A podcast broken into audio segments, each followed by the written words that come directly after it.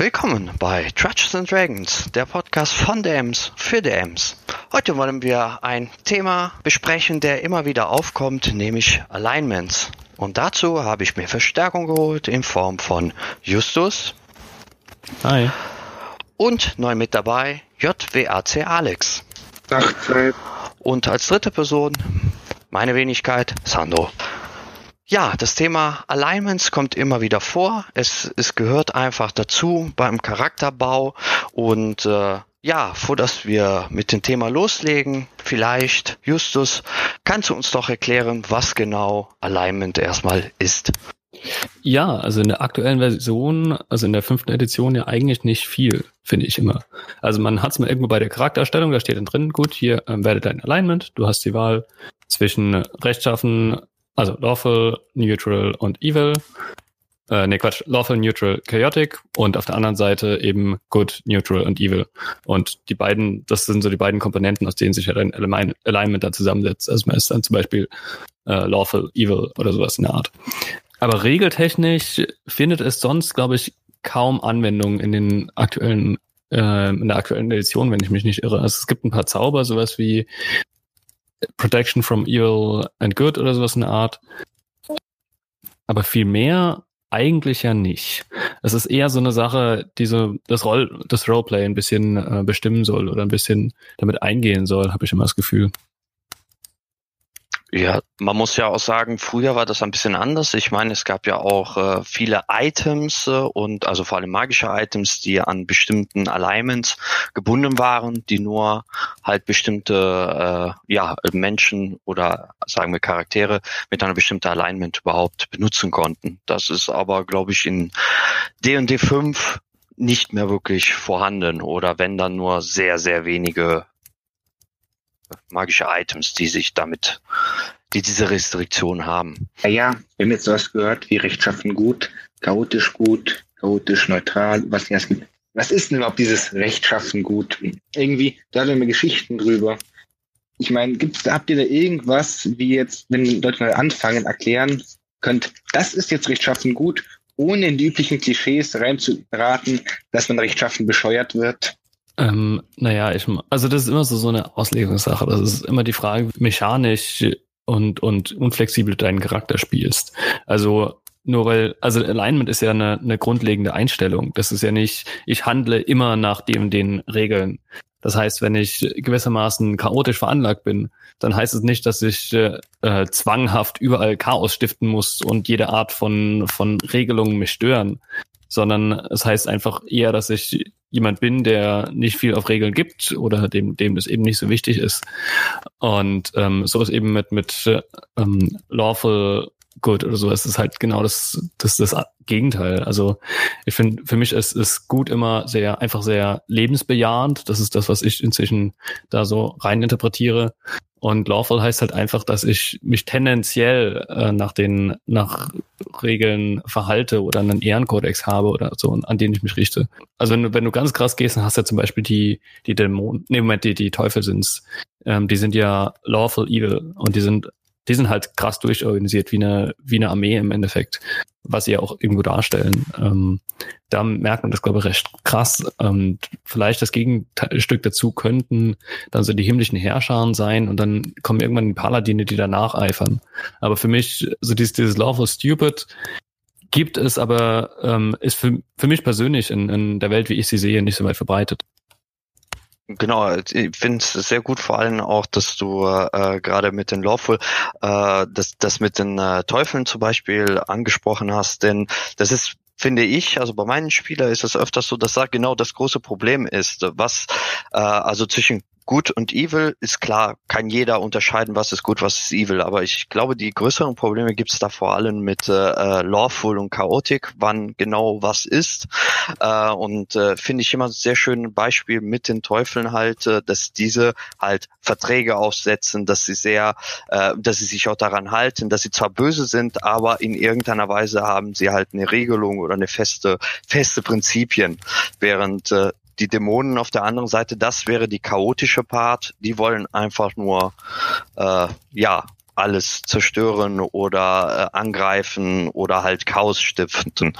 Ähm, damit erkläre ich auch immer sehr schön äh, den, den Unterschied zwischen Lawful und Chaotic, wo genau da der Unterschied und Neutral ist so gesehen immer das dazwischen ähm, was glaube ich schon fast am schwierigsten irgendwie zu handhaben ist. Wann ist, wann ist man neutral zwischen lawful und chaotic oder zwischen good und evil? Wenn ich da nochmal kurz einhaken darf, ähm, du hast eben gesagt, dass du es einfacher findest, zwischen gut und böse zu unterscheiden als zwischen lawful und chaotic. Mir geht es genau andersrum. Also ich finde immer, es ist schwierig zu werten, wann ist eine Tat gut, wann ist es eine gute Tat.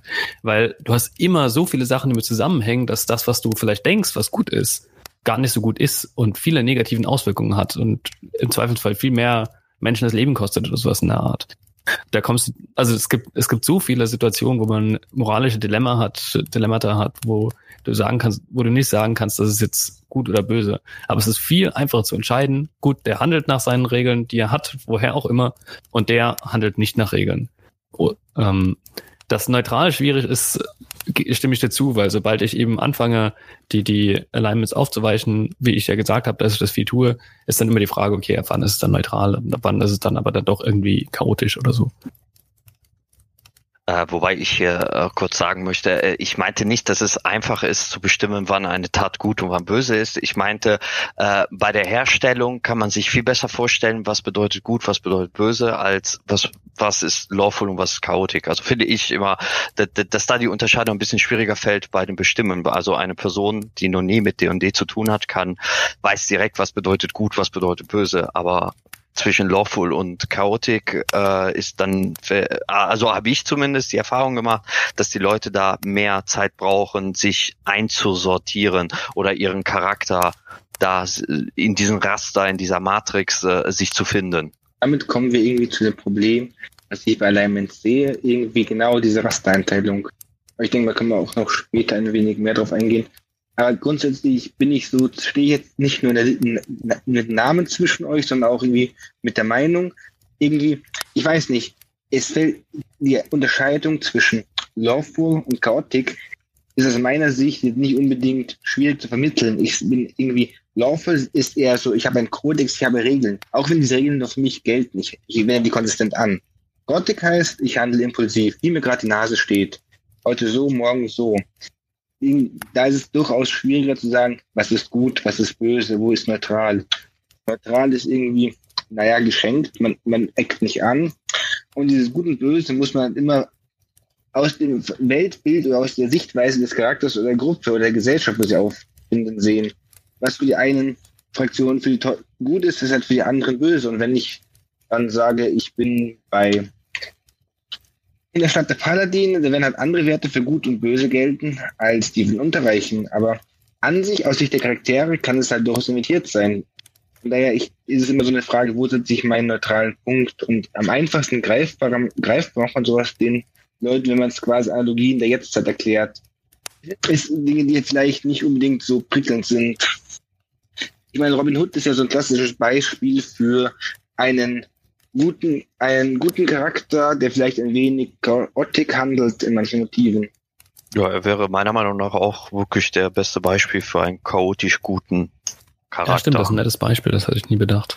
Ich habe tatsächlich diese, diese riesigen Schwierigkeiten mit Gut und Böse, weil ich stimme dazu, es ist intuitiver. Man, kennt diese, diese, diese Einteilung kennt man eher. Man hat bei Star Wars hat man die guten Jedi und die bösen Sith oder sowas. Aber ähm, wenn du halt immer ins Detail gehst, wenn du mal die, die Geschichten mal dekonstruierst und herangehst, dann äh, siehst du immer, okay, gut, jede Medaille hat zwei Seiten und ähm, Geschichte schreibt halt der Sieger und der Sieger ist immer der Gute im Nachhinein. Aber ähm, im Endeffekt äh, tun jetzt beide ihre, in Anführungszeichen, Gräueltaten. Deswegen überlege ich, ähm, also habe hab ich immer mal wieder so die Überlegung, ob ich jetzt gerade bei D&D, wenn jetzt die, die Forgotten Realms im, äh, als, als Thema mit, mit den, den uh, Planescape-Ebenen zusammen als Multiversum sieht, ähm, da habe ich immer die Überlegung, ob es nicht sinnvoller wäre, anstatt von ähm, Gut und Böse, von himmlisch und teuflisch zu sprechen. Weil im Endeffekt hast du zwei Seiten, die miteinander Krieg führen, die gegenseitige Vorstellungen haben. Es ist es gilt als in Anführungszeichen gut, was ich dann eher so als Richtung himmlisch bezeichnen würde, wenn ich einen Menschen heile, das sind, oder, oder dem sein Leben rette oder sowas. Das sind die Methoden von den himmlischen. Andererseits, wenn ich auf der Seite der Teuflischen stehe, dann sind, sind dann eben die Menschen nicht mehr wichtig, sondern es ist wichtig vielleicht, dass die Dämonen überleben oder sowas. Oder es ist eine andere Herangehensweise einfach. Und ähm, dann ist dann, egal wie viele Menschen ich abschlachte, solange meine, meine, tut mir leid, nicht Dämonen, meine, meine Teufel, äh, solange die überleben und solange ich mit, mit denen weiterkomme. Und eben, dann gibt's eben, und das Neutrale sind halt so die, die Modronen, die Maschinen und sowas, die halt irgendwo den drinnen stehen. Also, das ist für mich fast handhabbarer als gut und böse, weil ich finde immer eine Geschichte, eine Person, eine Situation kannst du auf verschiedene Arten und Weisen bewerten, je nachdem, was für einen Blickwinkel du hast. Und das heißt, ein absolutes Gutes gibt's eigentlich irgendwie nicht. Ja, gut, Stichwort Krieg. Es gibt auch einen schönen Spruch, im Krieg sind alle Mittel erlaubt. Es macht es halt enorm schwierig, dann Dinge zu relativieren. Ja, genau. War es jetzt gut oder war es jetzt böse? Am Ende, am Ende ist es eine Tragik auf, für die beide Seiten. Auf der einen Seite, wo man wieder Geschichten spinnen kann. Ich sehe es halt eher diese Device, Dinge als Plot-Device, als irgendwie als deskriptives Charaktermerkmal. Gerade im, im Thema D&D sind wir halt ziemlich schnell dabei, wo, wo ich mir denke, okay, gut, ähm, fast schon der Zweck heilige Mittel. Es, es ist das ultimative Gute, den Dämonenfürsten, ähm, äh, den Dämonenprinzen oder den, den Teufelsfürsten zu töten oder ihn zu besiegen, zu beseitigen, was auch immer. Ähm, und auch wenn dafür Leute auf dem Prozess sterben und keine Ahnung, dem seine Anhänger, die verlieren dann auch ihren, ihren Glauben oder ihre Kirche oder ihr Leben. Also nicht, nicht ihr Leben im Sinne von, sie, äh, sie sind danach tot, sondern ihr Leben im Sinne von, von ähm, sie müssen sich total umstellen und ihr, ihre Lebensumstände ändern sich total. Und auch da ist dann immer die Frage, bewerte ich das? Ist das, ist das eine gut, ist das andere schlecht?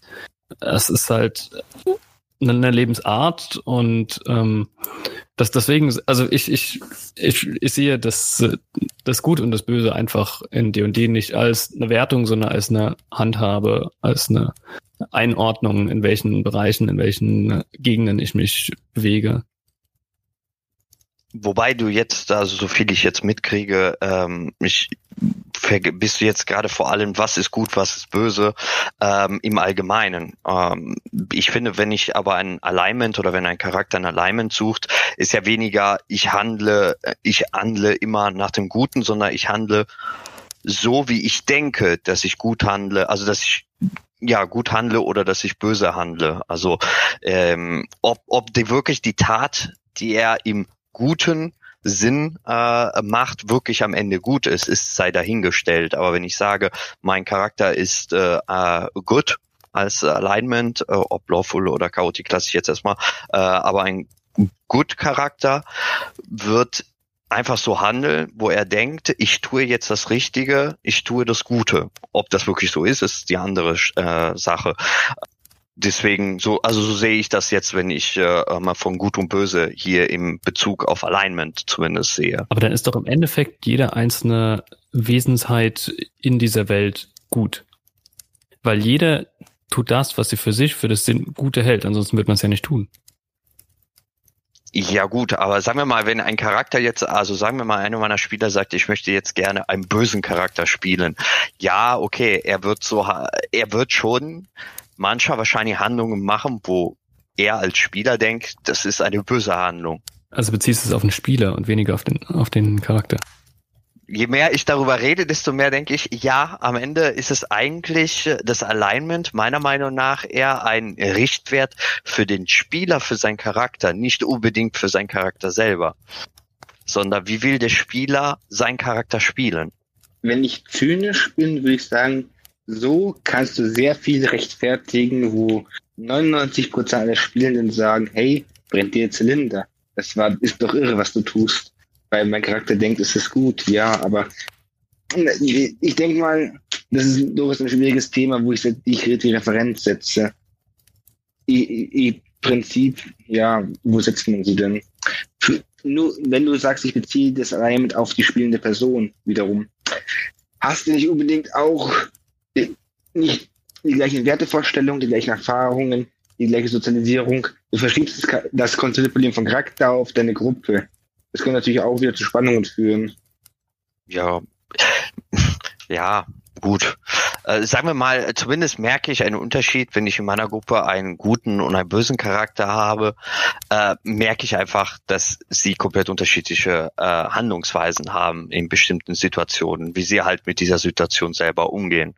Und äh, so, dass es am Ende wirklich, wo ich sage, okay, er denkt wirklich eher wie ein böser Charakter und er denkt eher wie ein guter Charakter. Also äh, und wenn wenn ich auch sehe, okay, der der Alignment, den sie gewählt haben, passt zu dem, was sie äh, was sie jetzt ausspielen, äh, ja gut, dann werde ich das wahrscheinlich auch so erwartet haben, dass genau das passiert.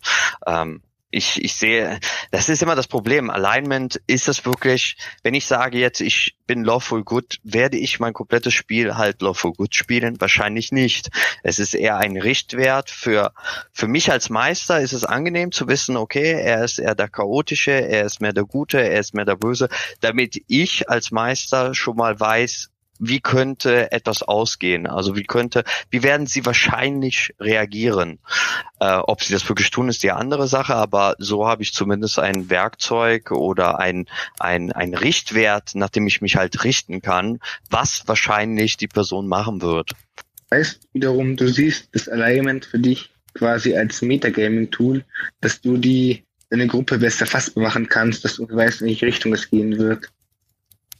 Genau, also äh, an sich bin ich auch äh, kein Freund davon, dass ich, ich suche mir jetzt ein Alignment aus und ich muss jetzt meinen Charakter bis zum Ende genau mit diesem Alignment spielen. Denn wahrscheinlich wird auch ein Lawful Good Charakter in Situationen vielleicht kommen, wo er alles andere als Lawful halt arbeiten kann. Gut, die Frage ist, inwieweit er damit dann später mit sich selbst im Reinen ist. Ähm, aber im Grunde heißt es ja nicht, wenn ich ein Lawful Good Charakter, dass ich auch immer Lawful Good handeln werde. Ähm, aber es zeigt für mich als Meister, okay, er wird wahrscheinlich damit einen Konflikt haben, wenn es so ist. Und es, meiner Meinung nach kann sich sowas auch während des Spiels ja ändern, so eine Alignment.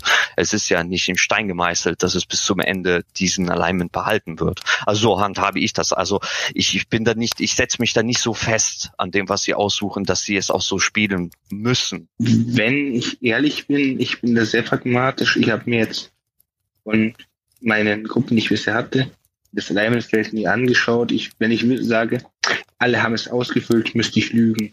Ich sage nur ganz klar, könnt ihr freilassen, ist nur für euch, das interessiert mich halt weniger.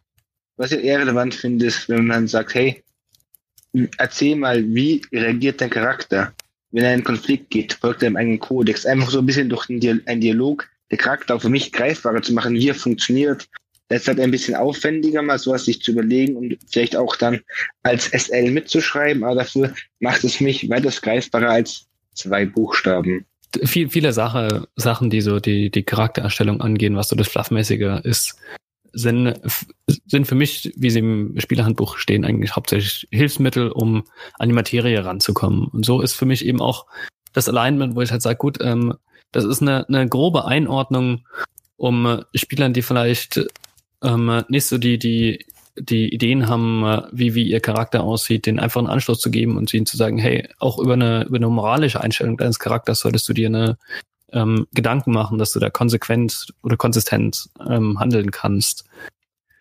Weil wie, wie wir bereits herausgefunden haben, ist es im Endeffekt so oder so, ist es unscharf. Und es ist für den Anfang ist erstmal intuitiv, auch für den Spielleiter, wenn der das dann nachher sieht oder die Spielleiterin, ähm, dass, dass man sagt, okay, gut, das ist eine Tendenz in äh, das, was wir moralisch gut nennen und ähm, was vielleicht äh, eher als altruistisch äh, oder eher mit einem altruistischen moralischen Ansatz zusammenhängt.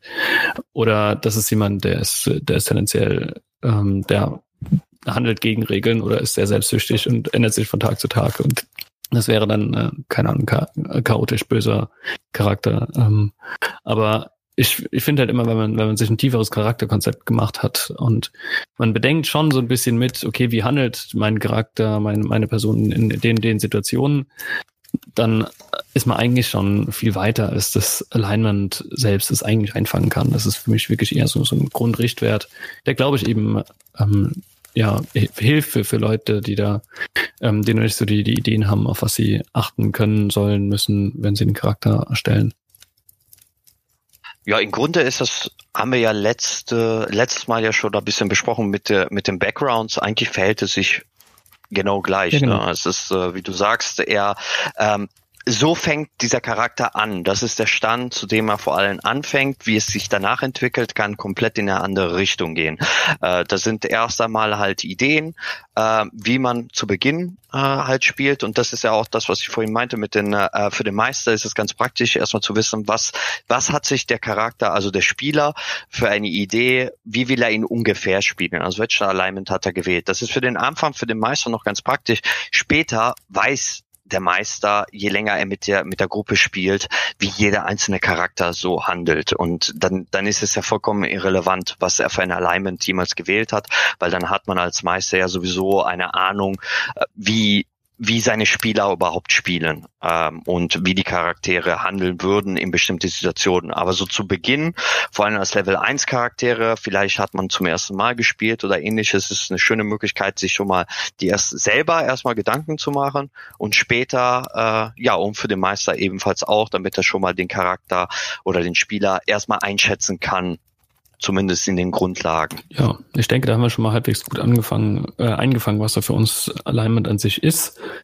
Du hattest eben schon mal angesprochen, so in die Richtung kann es sich entwickeln. Ähm, du hast für dich gesagt, ähm, bei dir kann es sich definitiv entwickeln, ähm, weil du sagst, ein Charakter macht auch eine Entwicklung innerhalb der Story durch. Verstehe ich dich da richtig?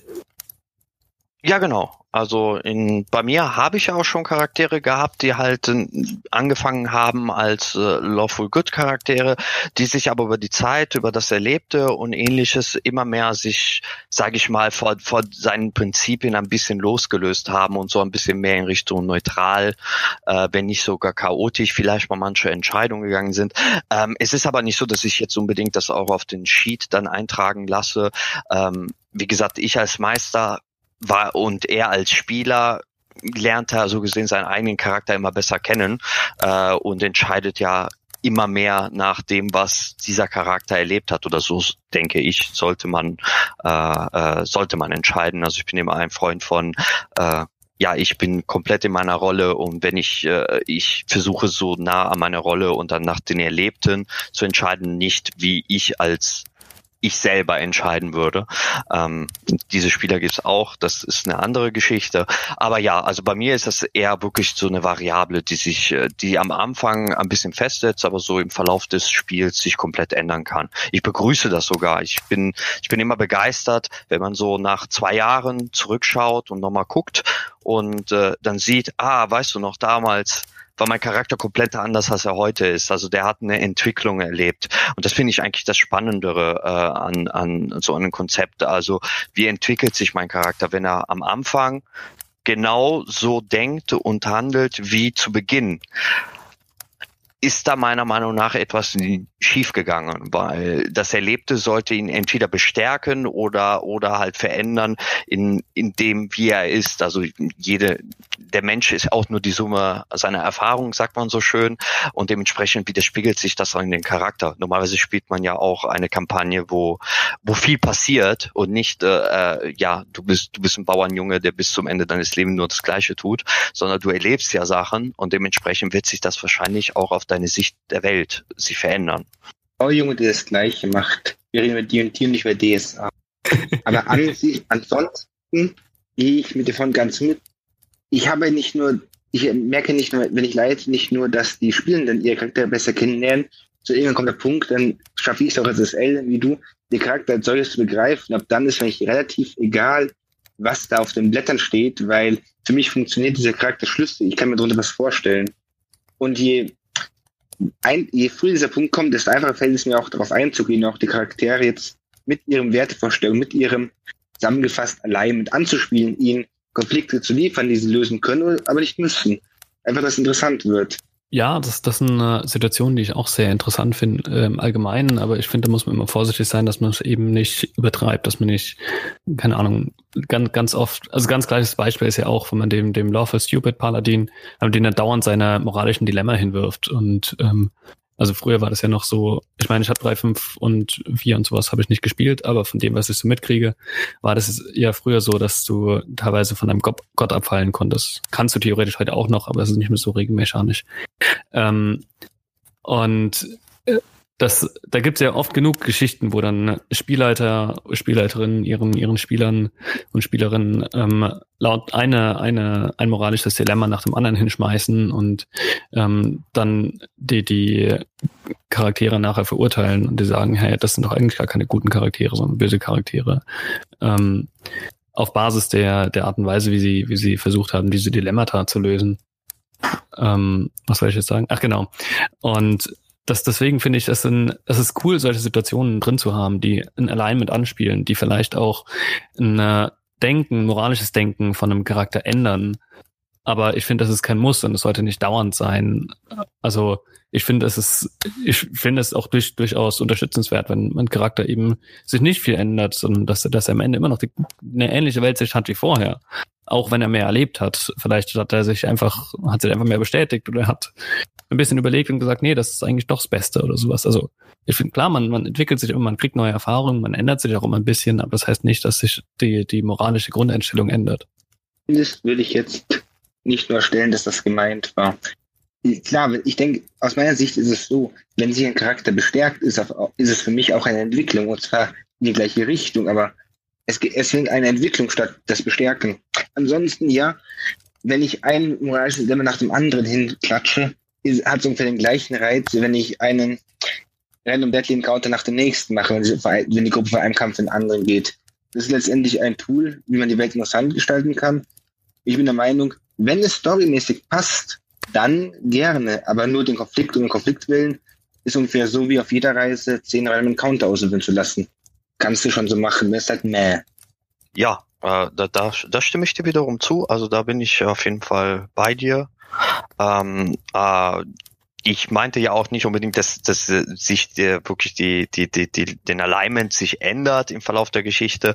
Aber wie du sagtest, manchmal ist auch einfach nur eine Bestärkung in dem, was man am Anfang gedacht hat, ähm, ja schon eine Entwicklung. Also man, man wird seine Höhen und Tiefen irgendwo mittendrin haben, der einen dazu bestärkt hat in seinen Glaube oder in dem, was er tut.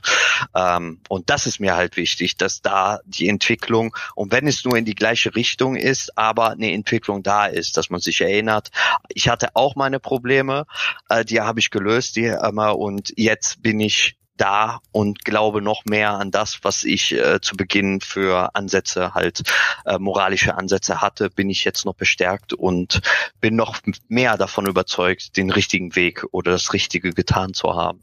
Ja, ich finde halt, ähm, in, äh, wenn man in die Richtung geht, wie wäre es denn eigentlich mal, wenn man einen äh, Charakter erstellt, der ähm, gar keine so feste Vorstellung hat? der vielleicht, ähm, also fast, fast wie so, so ein Jugendlicher, der einfach so dauernd auf der, auf der Suche ist. Glaubt ihr, sowas wäre möglich zu spielen? Nein, ich glaube nicht.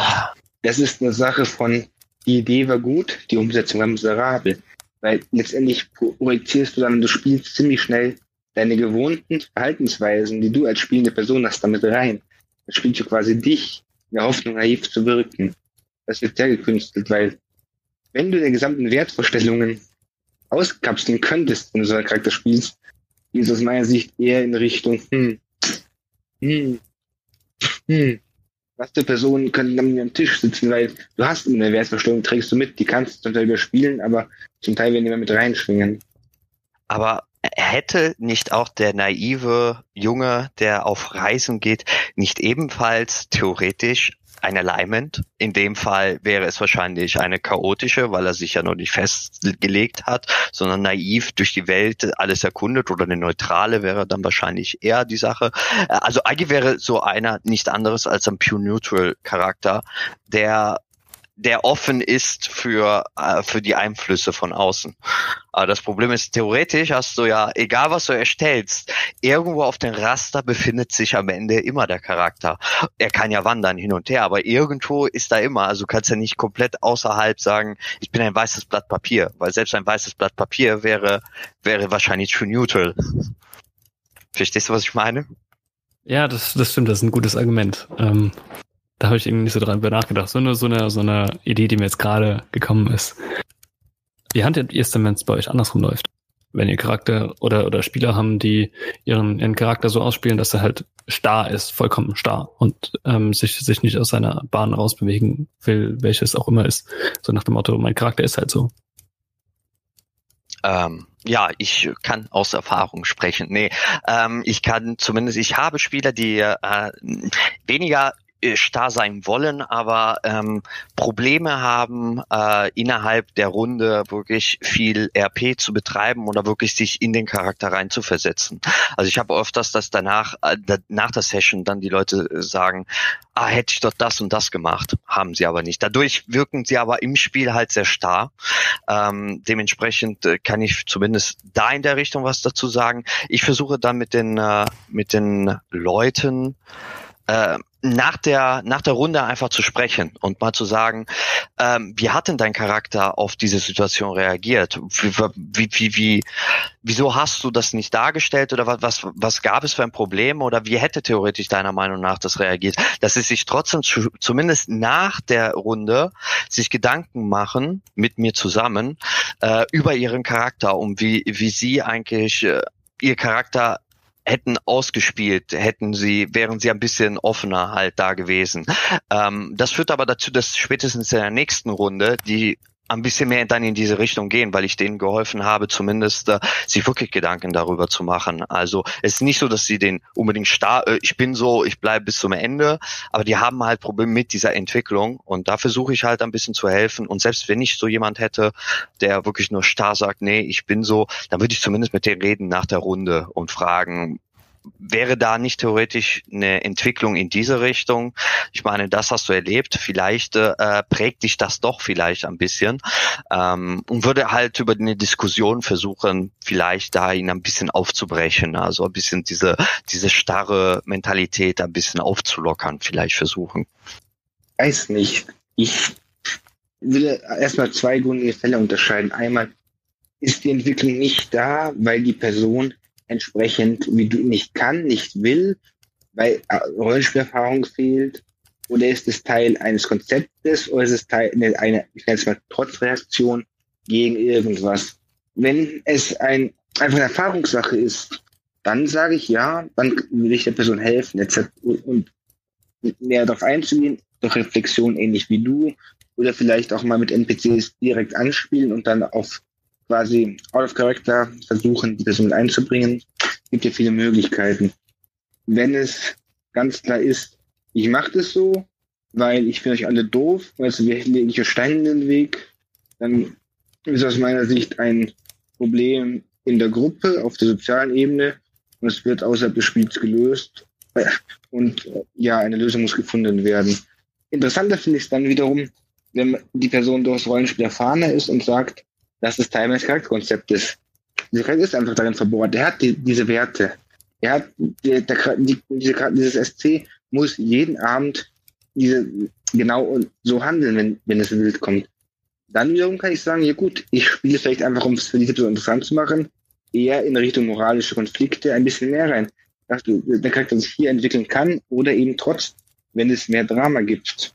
Zum Beispiel, wenn wir irgendeinen, lass mich was konstruieren, Paladin-SC gibt, jedes Insekt ausweichen, dann wird halt irgendwo auf der Reise eine Ameisenstraße sein, wo man nicht drüber kann. Das heißt, das sind dann Charaktere, die du dann ins moralische Dilemma forcierst. Genau. Einfach, um zu schauen, ob es eine Entwicklung gibt, oder wenn die Person quasi durchaus erfahrene Rollenspielperson ist, einfach um zu schauen, wie reagiert man, um es auch für diese Person interessant zu machen.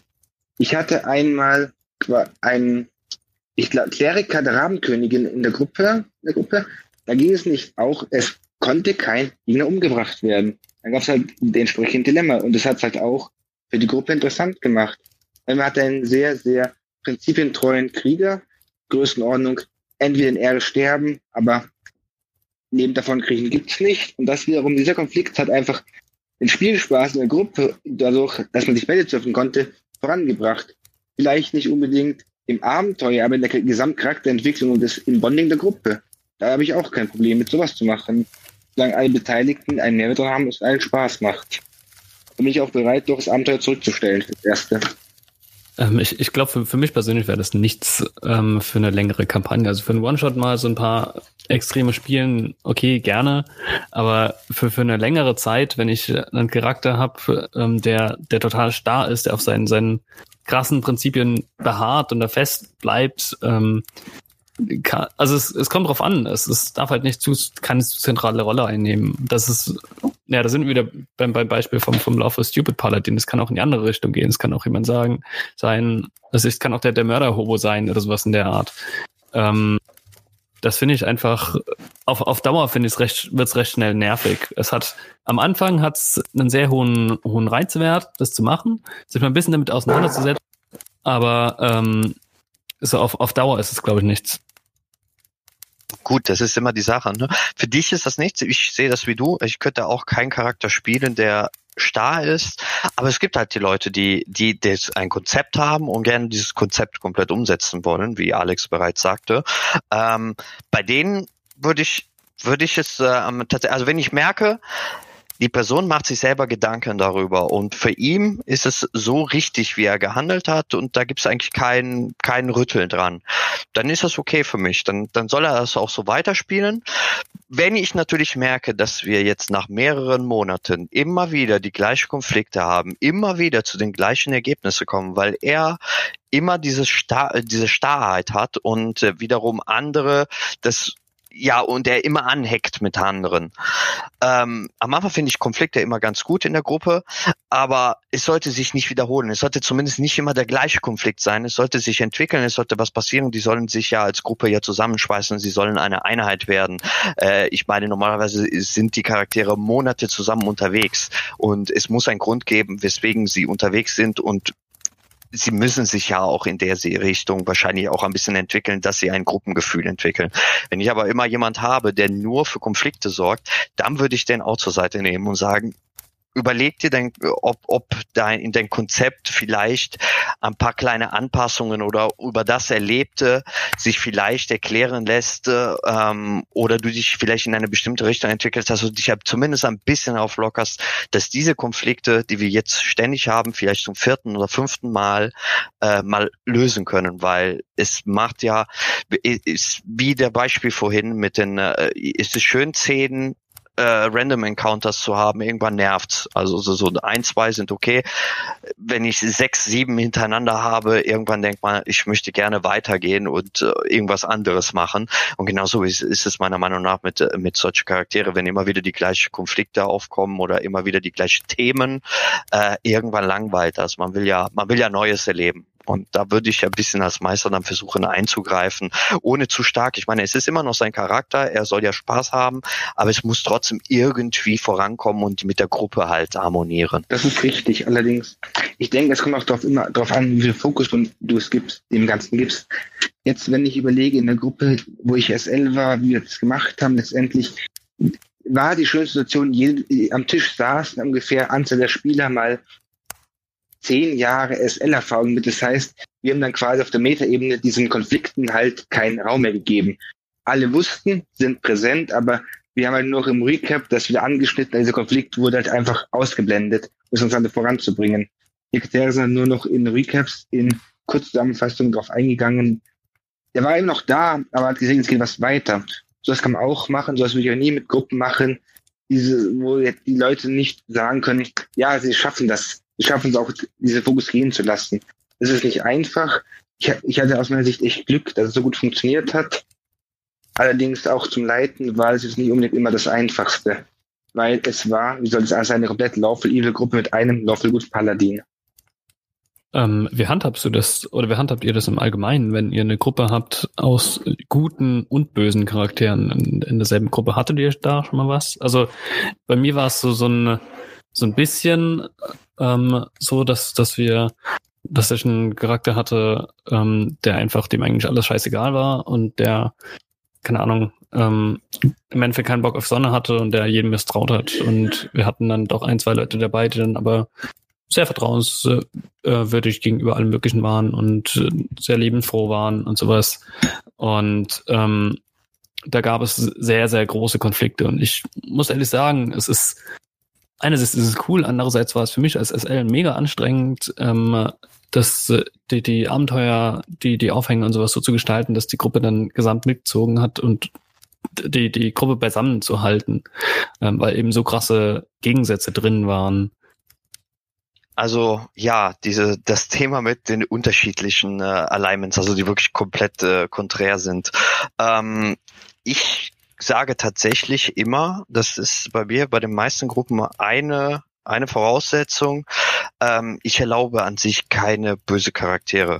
Also es ist, es ist bei mir einfach so, dass ich äh, sage, von Lawful Good bis, äh, bis Chaotic Neutral erlaube ich alles. Ähm, Evil will ich halt ungern mhm. dabei haben, weil sie, weil sie meiner Meinung nach halt äh, die, die, sagen wir mal, die moralische Vorstellung und vor allem die, die, äh, ah, mir fällt das Wort nicht ein, äh, wie sie etwas lösen ähm, würden, würde halt so weit weg von dem sein, was ich dann später mit meinen Meistern mit äh, ich, ich erzähle ja im Grunde eine Geschichte und ich würde gerne zumindest schon, dass die Charaktere in einem bestimmten Rahmen äh, haben, das wo, wo ich wo ich sehe, okay, die können miteinander, die können zusammenwachsen. Ähm, ein, ein komplett bösen Charakter, der nur eigene Ziele folgte, ist immer schwer. Also wenn, wenn ich einen bestimmten Grund hätte, wieso ein böser Charakter wirklich mit der Gruppe zusammenarbeitet, vielleicht ähm, aus einem, äh, aus einem äh, eigenständigen Grund, also ein, ein, mir fällt das deutsche Wort nicht an, selfish, ähm, ähm, Eigensinnig ja. oder selbstsüchtig. Ah, äh, selbstsüchtigen Grund äh, sich der äh, Gruppe anschließt, okay, kann ich mit leben, kann man noch mal drüber reden. Also mir, mir ist wichtig, die Gruppe kann in der Theorie zusammenwachsen. Das, äh, und, und jeder hat einen Grund, in dieser Gruppe zu sein. Das ist für mich so der, die Grundlage, auf dem ein Abenteuer überhaupt basieren kann, ist, dass die Gruppe zusammenarbeiten kann. Ähm, ich habe trotzdem auch schon alleine, wenn ich gut und neutral habe, habe ich eine Gruppe gehabt, die wirklich sehr, äh, ich hatte mal einen Goblin äh, in meiner Gruppe, der hm, ja sehr was Moral angeht und was das Töten von äh, von Gegner angeht, sehr gegen die Prinzipien des äh, des Lathander Kleriker war, den wir ebenfalls in der Gruppe hatten. Und ich hatte wirklich Abende, wo ich eine Stunde mich zurückgelegt habe äh, und einfach zugehört habe, weil die beiden sie und am Ende die komplette Gruppe einen unglaublichen Streit zugesehen miteinander hatten. Es war unglaublich spannend, muss ich sagen. Und äh, es hat sich auch, ich, ich für kurzen Moment dachte ich, okay, jetzt gleich greifen die Charaktere äh, sich gegenseitig an und ich muss die Initiative würfeln lassen und plötzlich haben wir PvP. Ähm, aber es hat sich trotzdem trotzdem noch so weit beruhigt. Es waren alle unglaublich erfahrene Rollenspieler, äh, die, die wussten, was sie tun äh, und wirklich ihre Rolle einfach ausgespielt haben. Aber da spätestens habe ich gemerkt, man muss irgendwo auch gucken, ah, also das war, und es war wirklich zwei, drei Abende hatten wir solche, wo ich dann wirklich eine halbe Stunde einfach nur zugehört habe, weil die sich gestritten habe. Am Anfang war es witzig, aber so nach und nach war es eher anstrengend. Und da versuche ich zumindest ein bisschen zu sagen, wir zumindest schon mal böse weg, damit die, die krassesten äh, ja Paarungen äh, äh, zumindest schon mal nicht gibt und und alles irgendwie halbwegs harmonisieren. Also ich möchte keinen Friede, Freude, Eierkuchen Gruppe. Das finde ich immer doof, weil alle mögen sich, alle äh, ziehen an einen Strang. Da da mag ich, wenn ein bisschen Konflikte zwischen den Gruppen ist, dass der eine eine andere Vorstellung hat, was am besten zu tun ist. Aber komplett gute und böse Handlungen voneinander trennen äh, und wirklich solche Streit zu haben, wie ich sie erlebt habe, hm, finde ich, finde ich, wenn sie zu oft passieren, nicht gut. Ja, letztendlich muss ich sagen, im Sinne von allein mit Einschränkungen solchen Leuten macht, was ihr wollt, was ihr für richtig empfindet. Die einzige Maßgabe jedoch ist es, dass eure Charaktere als Gruppe eine Motivation haben, das zu tun oder später im Konfliktfall auch füreinander eingestehen letztendlich, wenn sie irgendwo sind, klassisches Beispiel mit dem Dungeon, und der Konflikt ausbricht und sie rumschreien, naja, das Dungeon ist nicht unbedingt unbewohnt, dann wird halt neue Charaktere gemacht. Wie war das? 4d6 niedrigsten weg? Da bin ich pragmatisch. Aber ansonsten bin ich ganz offen, weil ich hatte auch schon Situationen, wo mir Leute Charaktere konstruiert haben, die völlig konform auf den ersten Blick mit Alignment, mit sonstigen Dingen gehen, aber am Ende die waren, wo man sich dachte, ja, hätte man, hätte die Person einen anderen Charakter gespielt, wäre die Gruppe viel friedlicher. Von daher, solange, mir, solange die Gruppe einen Grund hat, zu dem Metaplot zu funktionieren, habe ich da keine Bedenken. Die, die Spielenden müssen sich halt bewusst sein, wenn der Punkt nicht mehr kommt und die äußeren Umstände es erfordern, hat das halt Konsequenzen. Und wenn die Würfel fallen, sind sie gefallen. Da Red konnte ich gar nicht. Ich muss sagen, ich handhabe das inzwischen eher ähm, über den Gruppenvertrag. Das ist halt vom, ich bin ein Fan davon, wenn man die Charaktere zusammen erstellt und ein bisschen aufeinander abstimmt auch. Und ich finde auch, dann, dann lässt sich auch schon mal meistens regeln, so, hey, guck mal, ich hätte Bock auf einen, lass uns doch böse Charaktere spielen. Und dann äh, ist aber, sollte kein Ausreißer der, da sein, der sagt, okay, ich spiele jetzt den, den Lawful Stupid Paladin, der wird gar nichts können. Ich glaube, das ist halt, ähm, das lässt sich einfach vorher schon sehr stark beeinflussen. Und ähm, ich meine, ja, ich, ich liebe Konflikte, ich liebe Konfliktspiel, ähm, aber es darf halt nicht überhand nehmen. Und wie wir vorher schon, schon mal im Endeffekt schon durchgesprochen haben, es sollte halt nicht dauernd dasselbe bleiben und nicht auf demselben Punkt bleiben. Ähm, aber ich, schätze halt, dass also ich, ich habe schon schon auch meinen Spaß dran, aber ich finde das immer, ähm, wenn, wenn man krasse Unterschiede hat, sei es in Alignment oder in vielleicht sogar auch in anderen äh, äh, Ansichten, in anderen Herangehensweisen, die nicht mit Alignment abgedeckt sind, das kann als Spielleiter sehr anstrengend sein, als Spieler teilweise auch. Und ich finde, man muss halt das, das, ja, deswegen bin ich ein Fan vom, vom gemeinsamen Charakter stellen, weil man dann ein bisschen auf Rücksicht aufeinander nehmen kann, dann schauen kann, gut, wie weit kann ich gehen, ähm, wie weit wollen wir das ausspielen, haben wir, haben da noch alle Spaß dran oder nicht?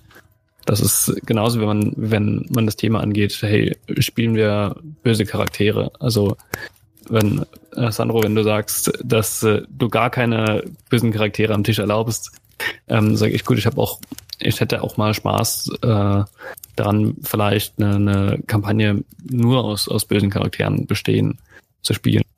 Oder zumindest aus neutralen oder so, aber ähm, eben solange dann nicht diese, dieser ganz krasse Gegenpol mit drin ist, glaube ich.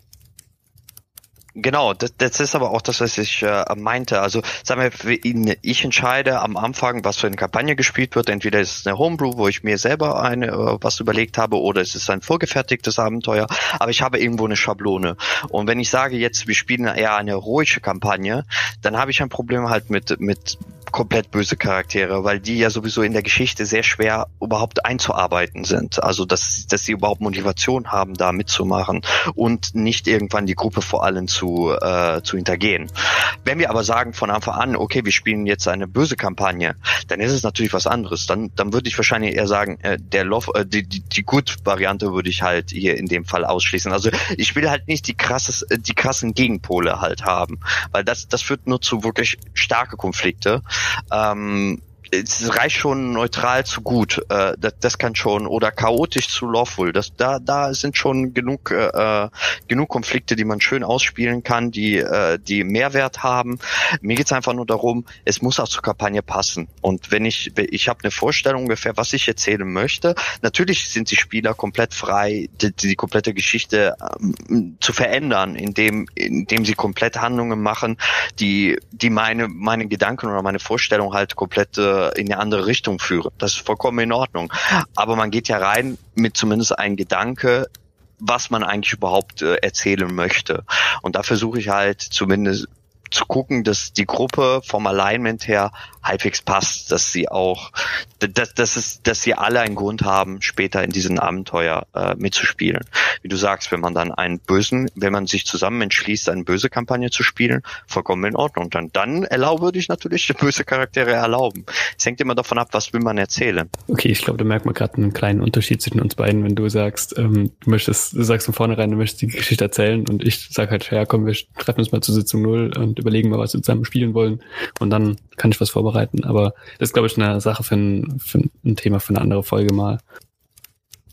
Äh, hier möchte ich kurz erwähnen, ich, du, warst bei der ersten Folge nicht dabei, da hatte ich ja auch erwähnt, dass ich auch einen ganz anderen Ansatz führe, äh, was die Gruppenzusammenstellung geht oder diese Session Null. Die habe ich so gesehen in dem Sinne gar nicht, weil ich, äh, weil ich es spannend finde, ähm, wenn alle Charaktere erst an den Tag selber sich kennenlernen und herausfinden, was die Leute spielen. Ich als Meister weiß natürlich von vornherein, was alle spielen und versuche natürlich äh, die Gruppe so zusammenzubauen, also dass jeder mir sagt, was er gerne spielen würde und ich gucke, wie weit passt es in der Gruppe die äh, von den anderen Leuten, die mir bereits was gesagt haben, bis wir eine gute Gruppe haben. Also das, was du wahrscheinlich zusammen mit der Gruppe, jeder erarbeitet sich, dass, dass wir eine gute Zusammenstellung, eine homogene Gruppe haben an Abenteurer, die zusammenpassen, versuche ich das zu machen, ebenfalls. Aber da bin ich der Einzige, der alle kennt. Und die lernen sich am ersten Tag wirklich erst kennen.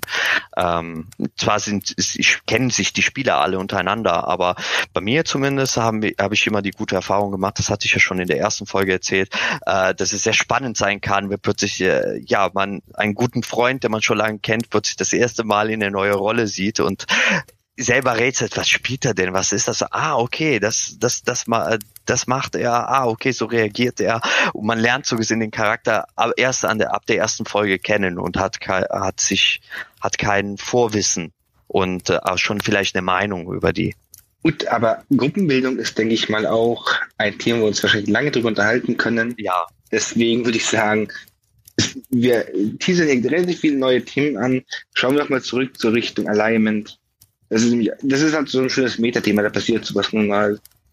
Wo ich mir jetzt gerade noch die Frage stelle, ist das, habt ihr schon mal, habt ihr schon mal überlegt, den Leuten irgendwie zu sagen, hey, wir, wir nehmen jetzt das Alignment wirklich mal streng, wenn du da bist, fällst du ab. Wir spielen mal nach den alten 3-5 oder 4er Regeln oder habt, sagt ihr, nee, das könnt ihr euch nicht vorstellen ich habe so ein bisschen das Problem, dass ich nie 3-5 oder oder 4 gespielt habe. Dementsprechend, ich kenne erst nur 5. Ähm, und ja, so wie es jetzt äh, hier ist, das ist eigentlich das Einzige, was ich je gespielt habe. Deswegen kann ich sehr schlecht überhaupt eine Meinung sagen. Ähm, wie, äh, was, was ich besser finde. Ähm, geht mir ähnlich, ich bin ja auch mit der 5e eingestiegen, wie alle, die mein Interview anhören werden, sehen, hören werden oder die, die meinen kurzen Vorstellungstext gelesen haben, vielleicht mitbekommen haben. Ähm, aber ich, ich, ich kann es mir schwierig vorstellen, weil ich, ich also ich habe ja so schon das, das Gefühl, dass mich das Raster irgendwie, wenn ich das wirklich äh, punktgenau befolge, dass es mich einschränkt und ich gehe eigentlich immer gerne darüber hinaus. Und wenn ich dann äh, noch diese, diese Einschränkungen habe, also ich habe mitbekommen vom Kumpel, der spielt zum Beispiel viel Pathfinder. Und Pathfinder ist ja, ist ja im Endeffekt 3.5. Und ähm, ich weiß, dass das irgendwann mal das, das so nebenbei das Kommentar gebracht hat, so nach dem Motto, ja, dass, dass unser Spielleiter dein, dein Alignment nicht ändert. Das wundert mich auch, wo ich mich dann gefragt habe, ja, warum? Also das ist Alignment ist meine Auslegung. Das ist ja nicht, das ist, das ist nicht so abgegrenzt. Das ist, äh, es ist doch eher was Lockeres. Und dann fiel mir irgendwann auf, okay, gut, der spielt halt hauptsächlich Pathfinder und da ist es wohl ähm, strenger mit mit der ein, äh, mit mit der Ausrichtung. Ich, äh, ich möchte zumindest sagen, dass ich, ich habe ja früher viel auch DSA gespielt ähm, und äh, ich hatte mal auch in dem, äh, damals in diesen Runden äh, schon die Sache, dass ich einen Kleriker hatte oder da heißt es Geweihten, äh, die dann äh, der so anders gehandelt hat als das, was der Gott oder halt sein Alignment äh, ihn erlaubt oder in Ordnung wäre, dass ich irgendwann gesagt habe, du kannst jetzt nicht mehr zaubern, weil dein Gott gibt dir einfach diese Kräfte nicht mehr. Und ich weiß, dass in 3.5 oder in älteren Versionen zumindest auch so war, dass zum Beispiel ein Paladin auch ebenfalls nicht mehr zaubern kann, wenn er nicht lawful good ist. Also weil, weil das ist die Requirement für diese Klasse, muss lawful good sein und wenn es etwas passiert, was dich runtersetzt, äh, dann, dann kannst du es nicht mehr zaubern. Sowas habe ich auch schon erlebt, fand ich spannend. Es ist aber unglaublich frustrierend auf den Charakter, wenn es halt dazu kommt, dass er dass er Sachen macht und dass er plötzlich ja, dann ist es eher eine Bestrafung. Gut, er hat es selber äh, vorgehoben, er, er, er geht den Go Weg dieses Gottes und hat halt komplett anders gehandelt. Da ist eine Strafe halt äh, drin. Aber am Ende kann es auch den Spielspaß stören. Also ich hatte am Ende habe ich ihn irgendwann dann doch wieder erlaubt äh, zu zaubern und wieder seine Sachen zu machen.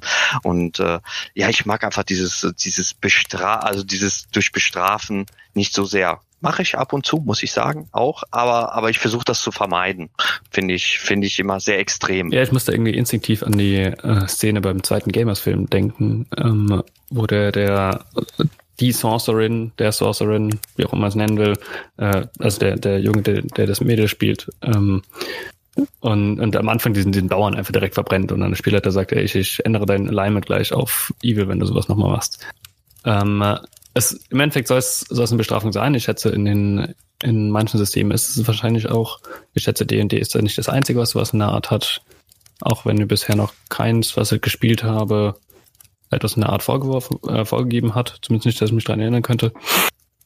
Ähm, aber ich, ja, ich finde, es hat halt wenig Hand und Fuß und ich, ich finde es echt, du, du kannst einem jemanden nicht seine Fähigkeiten dauerhaft nehmen, wenn du ein Beispiel Paladin oder sowas, da musst du dann zumindest eine Alternative bieten und sagen, okay, gut, dann äh, kommt ein, ein böser Gott und sagt dir, hey, hier, werd doch mal ein Paladin. Ja, dann kannst du auch, dann kannst du Böses in die Welt verbreiten. Warum, warum denn nicht sowas?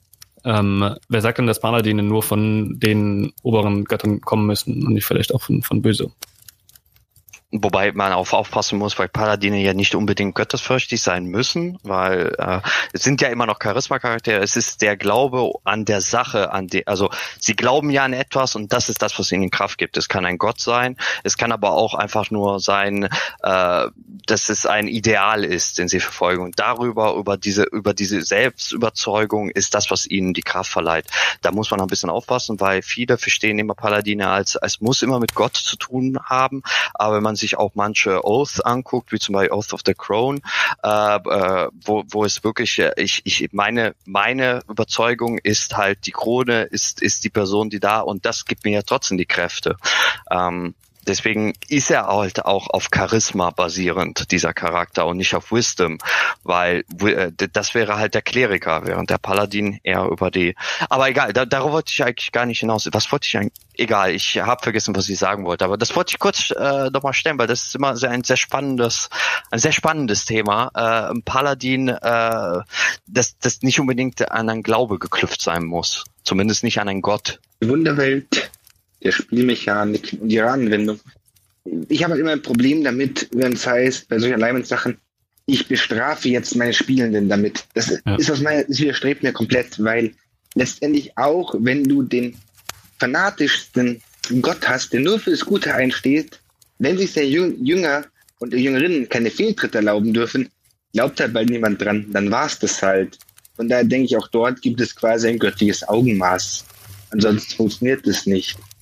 Von daher denke ich mal, ähm, habe ich es mir so gehandhabt, dass eine spielende Person, wenn da öfter was passiert ist, halt Zeichen kriegt, Wink mit den Soundpfählen oder zur Not auch mal dann nach der Runde gesagt bekommt, hey, pass mal auf, Free Strikes out. Beim nächsten Mal hat es ja negative Konsequenzen für dich. Deinem Charakter ist es bewusst. Willst du es wirklich gehen? Ja. Gut, dann finden wir halt eine Lösung, wie du dieses Konzept weiter spielen kannst. Oder vielleicht Multicast oder was weiß ich. Das sind ja Dinge, die man im Dialog durchaus finden kann. Vielleicht war es durchaus so gedacht, aber zu sagen, ja, ist nicht, yo, Bestrafung. Da kann ich auch ein Kartenspiel spielen, aber Mensch ärgert sich nicht mit Würfeln. Schlecht gewürfelt, Charakter weg, fertig. Ja, gut. Ähm, ich glaube, das äh, ist, da sind wir uns, glaube ich, alle äh, halbwegs einig, zumindest in Grundzügen. Wie handhabt ihr das eigentlich so, so, so Sachen wie Alignment erkennen? Also es gibt doch, glaube ich, einen, einen Zauber, Detect Evil and Good oder sowas in der Art.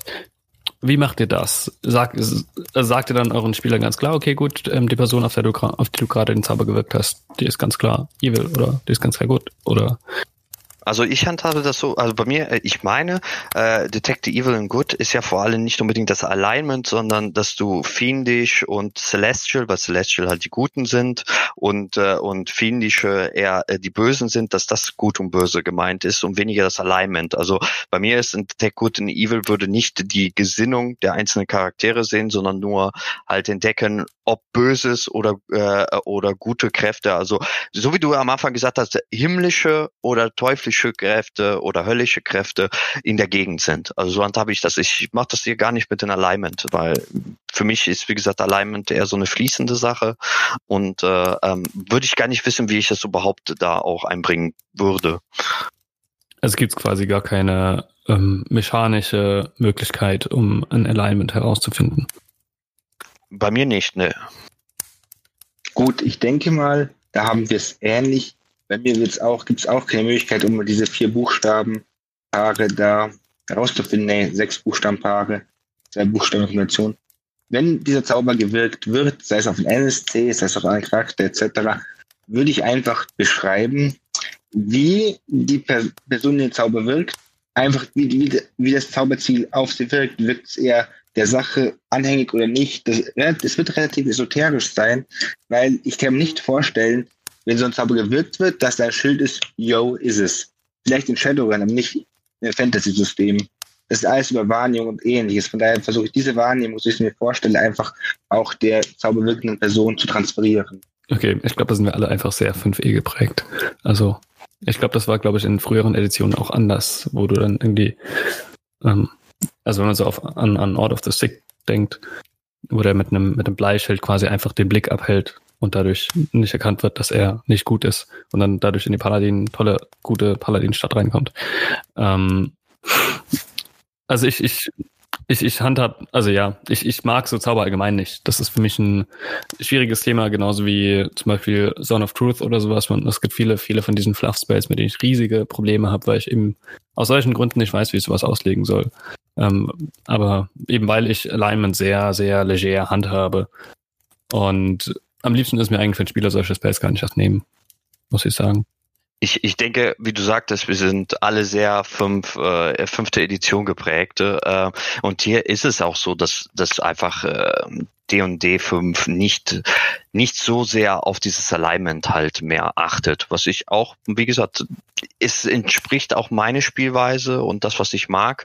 Ähm, und dementsprechend äh, ähm, freue ich mich umso mehr, dass, äh, dass, dass D&D 5 halt nicht diese, diese, diesen starkes Fokus mehr auf die Alignment setzt, dass das wirklich einfach nur eine optionale RP-technische Hinter, äh, Hintergrund ist und nicht äh, und, und nicht regeltechnisch wirklich relevant ist, zumindest für Zauber, für für für ähm, für, für, Items oder sonstiges, also dass du wirklich darauf achten musst, oh mein Gott, ich darf nur so handeln, das passt, weil sonst kann ich mein magisches Item bald nicht mehr nutzen, wenn ich noch einmal irgendwas Böses tue oder sowas, äh, sondern dass man wirklich so spielen kann, wie sein Charakter, wie man sich sein Charakter vorstellt.